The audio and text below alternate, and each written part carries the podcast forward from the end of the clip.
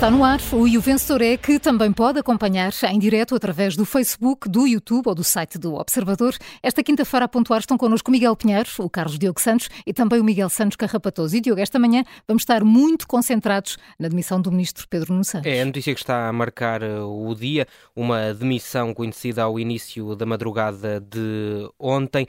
Começo uh, pelo Miguel Santos Carrapatoso. Bom dia.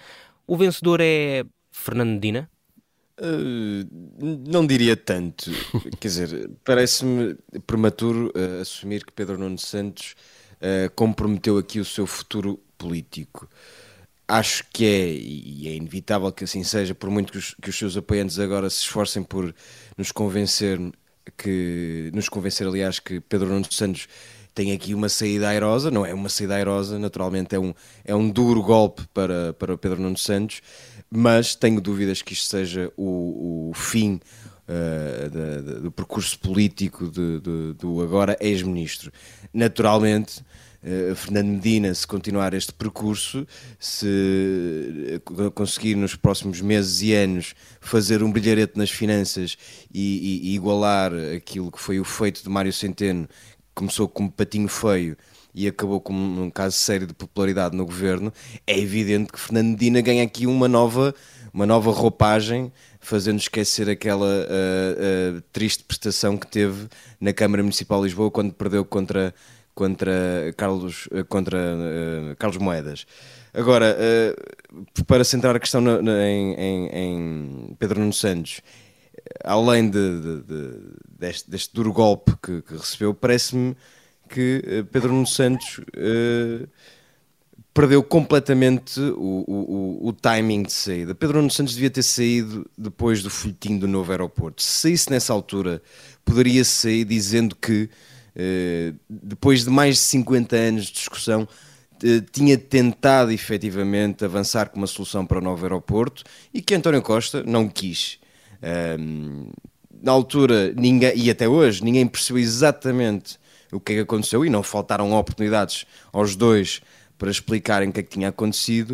Uh, e todos nos lembramos daquela conferência de imprensa confrangedora em que Pedro Nuno Santos uh, de, de, de, ombros encolhidos acabou por fazer o seu meia-culpa e, e, e, lutar para continuar no governo. Na altura uh, ninguém percebeu exatamente porque é que Pedro Nuno Santos não bateu com a porta, toda a gente concluiu que o, agora ex-ministro quis muito ficar no governo uh, e eu até hoje não consigo perceber porquê. Se era para ficar no governo para fazer isto, para ser o rosto da privatização da TAP, de uma, de uma TAP que Pedro Nuno Santos sempre defendeu como uma grande bandeira uh, do Estado, se era para man se manter à frente de um, de um, governo que é incapaz de arranjar uma solução para o novo aeroporto, se era para se manter à frente de um governo que não consegue nem vai conseguir resolver os problemas estruturais na habitação, e se era para se manter à frente de um governo que tem a ferrovia eh, como grande desígnio nacional e que, e que tarda em apresentar resultados concretos, não percebi porque é que Pedro Nuno Santos eh, eh fez tanta questão de ficar no governo. Sai uma nota negativa para Pedro Nuno Santos? Naturalmente, os resultados estão aí, os resultados estão aí à vista. Pedro Nuno Santos sai pela porta pequena, mas uh, não tenho dúvidas que vai continuar a tentar ser, e agora cada vez mais ser a sombra de António Costa. Portanto, uh, um 4 para Pedro Nuno Santos, mas não lhe traçaria essa sentença de morte política. Carlos Diogo Santos, também ainda é, é cedo para anunciar esta morte? Também acreditas que ainda é cedo para anunciar esta morte? Bom dia, sim, totalmente. Eu queria até começar aqui uh, por um vencedor, queria dar um vinho a Alexandra Machado, a editora de Economia, que ontem tocou aqui na ferida dos fins de ciclo que se anunciou madrugada dentro neste, neste governo e que sem querer, ou porque tinha informações privilegiadas, acabou por antecipar o que haveria de ser o fim de Pedro Nuno Santos neste governo e também a sua madrugada e a de muitos outros jornalistas trabalharam noite dentro para que hoje pudéssemos acordar a saber o que se passou.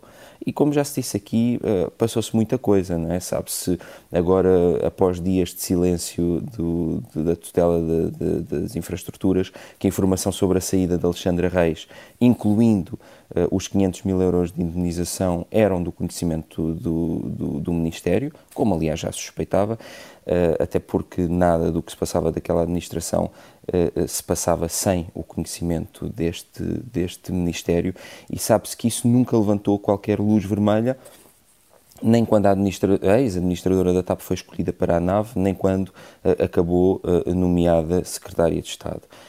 E, e, o certo é que Pedro Nuno Santos, um ministro forte, acabou um, por sair por uma gota d'água, depois de tantos casos graves que foi aguentando e fintando, sempre com o seu grande jogo de cintura e, e habilidade de negociador, também com o seu peso político, que foi inegável ao longo de, destes anos, e, e, e, portanto, frisar este esta saída por uma gota de água é importante, porque de facto não foi o caso de Alexandra Reis que levou à admissão de Pedro Nuno Santos. Foram todos os grandes casos, muitos deles relacionados com a TAP, como o Miguel Santos Carrapatoso disse, eh, com outros com o aeroporto, que acabaram por ditar esta saída. E, e foi um, um, típico caso de desgaste continua, eh, continuado de um homem que era tido e que é tido como muito forte, que teve um papel relevante em vários momentos, é importante não esquecer isso Além da geringonça, lembro, por exemplo, aqui como foi decisivo uh, para que António Costa conseguisse dar a volta há uns anos a um, um caso eh, muito complexo como foi a, a, greve dos camionistas que parou o país. Uh, mas o certo é que este desgaste já estava à vista de todos. O, o principal culpado foi o próprio, por não entender que não há invencíveis na política uh, e, e, isso já era para tentar muito. Eu, aliás, ontem estava a ler um texto do, do, do, Miguel Santos Carrapatoso sobre como o PSD queria que o Ministro das Infraestruturas se mantivesse mais uns tempos no, no cargo para se queimar uh, ainda mais e não ser um adversário à altura em futuras eleições e, e, e, sobre isso nem vou dizer o, o que penso sobre este pensamento dentro do PSD para não dar uma nota negativa à oposição no dia de hoje, mas é, é, é era de facto já um sinal. Não vai uma nota como... negativa para a oposição, vai uma nota negativa para Pedro Nuno Santos? Também não, prefiro dar aqui um, um 10 a Pedro Nuno Santos, não por ser vencedor, nem pela sua atuação à frente do Ministério, que foi cheia de casos e que sai, e de onde sai, pela porta pequena, mas por ao menos desta vez não ter insistido em ficar a todo o custo. E também José... por um outro Sim. aspecto por ter a certeza de que no futuro vai, vai renascer das cinzas. José Manuel Fernandes, também consegues ver o copo meio cheio neste caso? Eu acho que não devemos já uh, colocar uma pedra em cima do túmulo de Pedro Nuno Santos. Uh, e não devemos por várias razões. Primeiro, porque Pedro Nuno Santos é um lutador. Portanto, não é alguém que desista facilmente. Depois, porque já se percebeu, uh, lendo a nota que ele, que ele emitiu, que não é aquilo é uma nota política, não é uma nota apenas de alguém que disse, olha, enganei-me, vou-me embora. Aquilo é uma nota, primeiro, que justifica os vários passos, mesmo quando são pouco justificáveis, e é uma nota que deixa lá uma, uma espécie, tenta ver se, se ainda deixa uma mina de profundidade, porque diz que eh, uma parte da responsabilidade do que se passou é dos serviços jurídicos da TAP, sendo que os serviços jurídicos da TAP, eh, na altura destes acontecimentos eram dirigidos pela uh, mulher de Fernando Medina. É certo que a mulher de Fernando Medina estava de licença de parto, portanto não estava a trabalhar diretamente, mas deixa no fundo a insinuação que ela também poderia saber da, da, da imunização, no fundo. E que, uh, nesse caso, perguntar-se-á porque é que o marido também não sabia. Enfim, há aqui muitos aspectos em aberto, até porque Pedro Nuno Santos tem eh, muitos apoiantes uh, que não vão desistir facilmente. Já se percebeu ontem por Ana Gomes, vamos ver o que é que dirá agora Alexandre Leitão. Uh, portanto, uh, acho que Pedro Nuno Santos vai voltar para um sítio onde provavelmente António Costa não gostaria que ele estivesse, que é o Parlamento. Porque no Parlamento, com aquele grupo parlamentar. Achas que vai assumir o, o lugar de deputado? Eu acho que ele, quer dizer, não vejo razão para não o fazer, uhum. não é? Uhum. Não vejo razão para não o fazer. Marta Temido é deputada, uh, há muitos ex-ministros que estão na bancada parlamentar, só que, ao contrário de todos esses ministros que estão na, na bancada parlamentar, eles estão, uh, enfim, são pessoas que não têm emissões especiais, sei lá, por exemplo, Casa Fonseca também. Uh, no caso de Pedro Nuno Santos, tudo fia mais fino. Portanto, eu acho que Pedro Nuno Santos já deixou ontem no comunicado a marca de que não se vai embora. Uh, como é que ele se vai sair disto? Eu não o subvalorizaria, porque ele procurou criar, neste, neste período que esteve uh, à frente do Ministério das Infraestruturas, uma imagem contrastante com a de António Costa, que é a imagem de alguém que faz, de alguém que decide, ao contrário da imagem de alguém que empurra os plumas com a barriga, como, é, como, é, como começa a ser cada vez mais a imagem de António Costa. Uh, Pedro Nuno Santos era o, o homem da ferrovia, era o uhum. homem que estava a resolver os problemas da TAP. E isso vale-lhe que... uma nota positiva? Isso não vale uma nota positiva, atenção, não vale uma nota positiva, mas eu não, uh, não lhe dou o chumbo direto que naturalmente se poderia dar a quem acabou de se demitir do governo. Uh, vou, vou-lhe dar aquela nota a ver se ele vai ao oral, vou-lhe dar um 8 um 8 para, para Pedro Nuno Santos. Um... Não é um 8 de grande condescendência. Eu não gosto do, das políticas de Pedro Nuno Santos e acho que muitas vezes elas foram danosas para o país. Já alguém aqui hoje manhã disse na rádio que deve ter sido um dos ministros mais caros sem horário público, com os 3,2 mil milhões para a TAP. Mas, independentemente disso, nós aqui estamos a avaliar a sua ação política, apenas do ponto de vista da, da, da manobra. Foi, não, foi, o, foi o, o, é? Paulo Ferreira que fez, que fez essas contas eh, esta manhã. é. Há uma nota positiva para Pedro Nuno Santos também? Eh, ou, ou não, não, não há, aliás, não vou, não, vou, não vou pontuar nenhum dos diretamente envolvidos. Só duas ou três notas uh, para, para somar aquilo que já foi dito aqui. Afinal, o caso era só político, o governo tentou encaminhá-lo para um caso jurídico. Eh, com, aquele, com aquele despacho de sonso de Pedro Nuno Santos e de Fernando Medina, todas as decisões... Mas, mas olha que há questões jurídicas por Ainda há, atenção. sem dúvida. Ainda mas é- há. Não, e, alguma, e, uma, e uma delas envolve, envolve Pedro Nuno Santos porque é, é, o problema da nomeação para a nave sem, sem envolver, sem envolver a indemnização, não é? é e, e Portanto, perceber até que ponto, uma das pontas soltas, além do problema jurídico, é perceber até que ponto é que o cargo na nave estava no pacote de saída de Alexandre Reis da TAP. Mas isso aí não deve estar escrito em papel. Pois não, não, não é? deve estar. Não deve estar foi muito rápido, não é? A passagem, foi muito rápido. Mas, mas o caso é político, meio evidente, não é? Todas as decisões tomadas até agora foram tomadas, as demissões por aí fora, uh, sem qualquer parecer independente, sem qualquer avaliação jurídica independente uh, disto.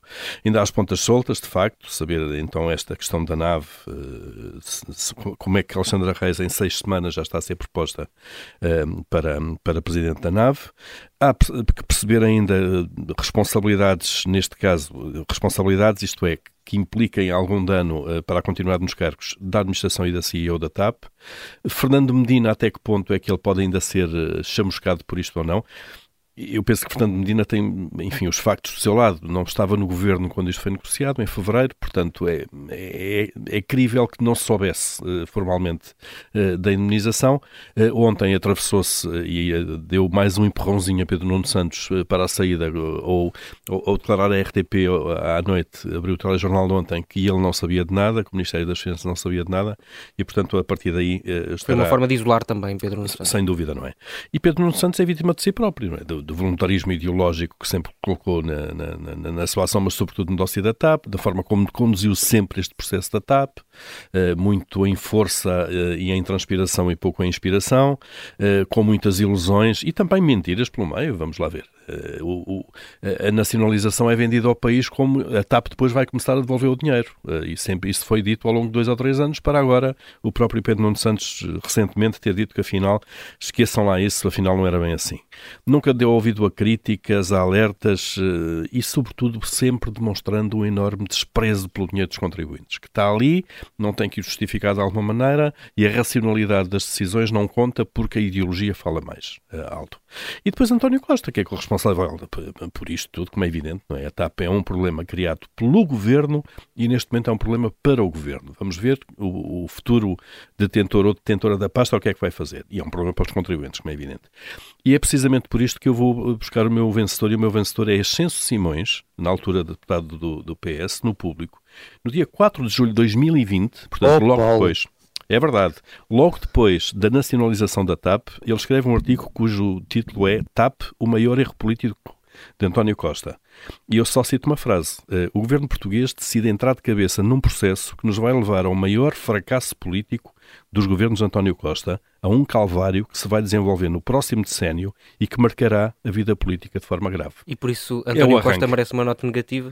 Não, Ascenso Simões, eh, pela merece capacidade de, de, de, visão e de previsão e de que isto de facto era um imbróglio político terrível, como se está a ver e se vai continuar a ver, esta, a nacionalização da TAP, uh, dou-lhe, dou-lhe um 15 por ter um antecipado, antecipado a, a e, uma antecipação vinda de dentro que, não, que é rara também.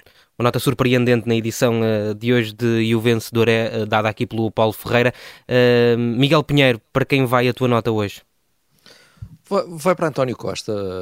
António Costa tinha uma, uma narrativa para ultrapassar as dificuldades iniciais do governo, que expôs na entrevista à Visão e que se resumia, no fundo, a dizer que todos e quaisquer problemas que surgissem eram detalhes que só preocupavam a bolha, só preocupavam os comentadores, uh, a nós, aos comentadores das televisões, a essas pessoas que fazem, que fazem jornais, e que o país estava acima disso e que ele próprio estava acima disso e não perdia um segundo com esses com esses pormenorzinhos e que uh, uh, tinha o seu tempo ocupado a tratar do país. Esta era a narrativa. Vocês falam, mas como eu provei há oito meses, tendo uma maioria absoluta que ninguém esperava, eu e o povo estamos em sintonia, uh, de mãos dadas a caminho do, do, do pôr do sol.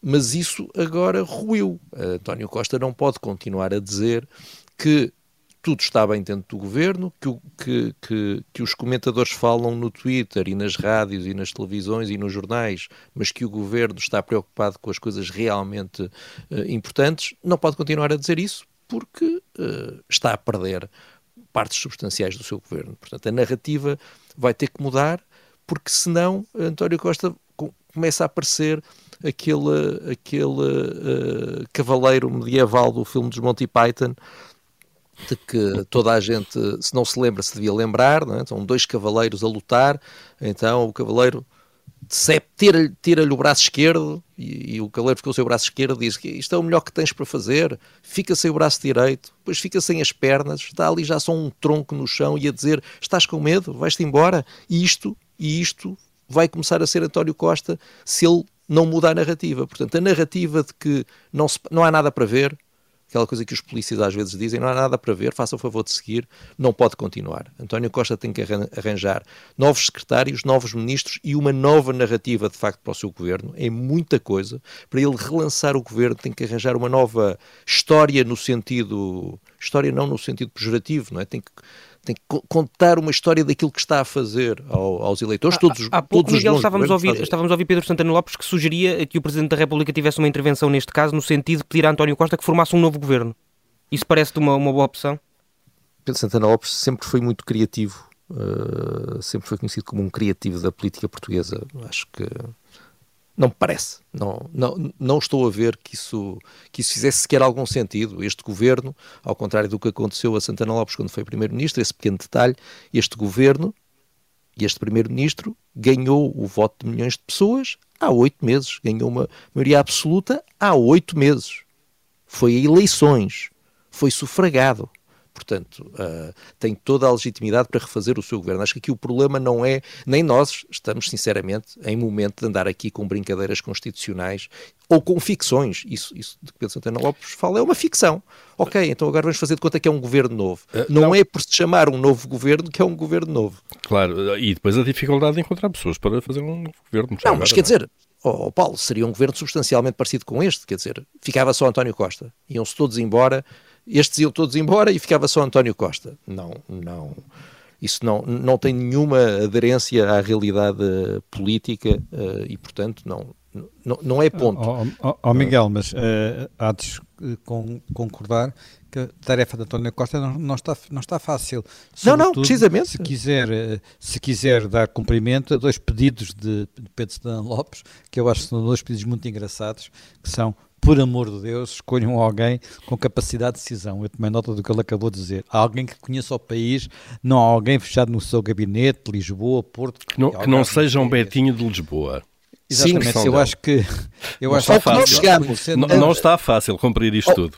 Ao que, não, não, e ao que nós fácil, chegamos. Não está fácil. Pedro Santana Lopes a não querer Betinhos de Lisboa, ao Exato. que nós chegamos. Miguel, Miguel, acho que disseste que ias dar uma nota a António Costa, acho que não, não disseste qual é que era o valor não disse qual é o valor, vou, vou dar-lhe um 6. Um Atenção, de facto é muito difícil. Eu acabei de o comparar a um cavaleiro medieval sem o braço esquerdo, o braço direito, a perna esquerda e a perna direita. Eu não estou a dizer Olha, que eu, até, eu até indicaria um nome, até indicaria um nome que cumpre quase todas estas características, não fosse ele abrir um buraco grande noutro sítio, que é, é o atual Ministro da Administração Interna passar para, para, as infraestruturas. Terminamos, o, tem dado terminamos bem com conta do Carlos José Luís Carneiro, não é? Terminamos com uma, com uma sugestão do, do... Não é de Lisboa, é um fazedor, cumpre estas condições todas. Fica a sugestão do José Manuel eh, Fernandes eh, nesta edição de E o Vencedor é no dia em que ficamos a conhecer a demissão de Pedro Nuno Santos.